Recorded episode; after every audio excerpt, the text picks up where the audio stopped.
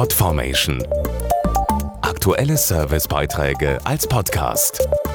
Regelmäßige Infos aus den Bereichen Service und Tipps.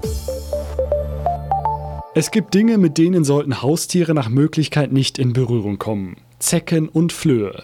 Dummerweise haben diese unangenehmen Parasiten zurzeit Hochsaison und versuchen alles irgendwie ins Fell von Hund und Katze zu kommen.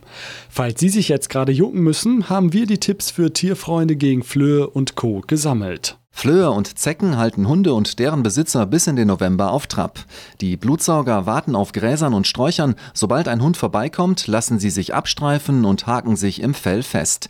Mit ihrem Stich können sie gefährliche Krankheiten übertragen. Dazu die Tierärztin Dr. Brigitte Nagang. Was auf jeden Fall Sinn macht, ist den Hund nach dem Spaziergang auf Zecken abzusuchen, manuell. Dazu gibt es auch Zeckenzangen, mit denen man die Zecken entfernen kann. Bitte unterlassen Sie das Experimentieren mit Öl. Das ist nicht ganz ungefährlich. Dadurch kann sich die Zecke entleeren in den Hund und damit auch die Erreger, die sie in sich trägt. Um die Plagegeister wieder loszuwerden, gibt es verschiedene Methoden. Sie können mit sogenannten Spot-on-Präparaten arbeiten, die in den Nacken der Tiere aufgetragen werden.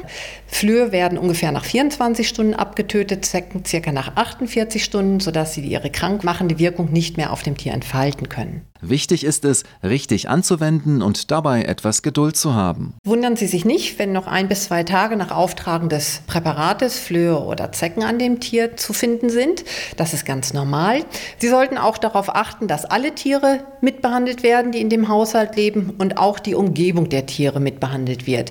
Dazu gibt es bei Ihrem Tierarzt ein Kombinationspräparat, was auch die Umgebung Ihres Tieres von Parasiten mitbefreit.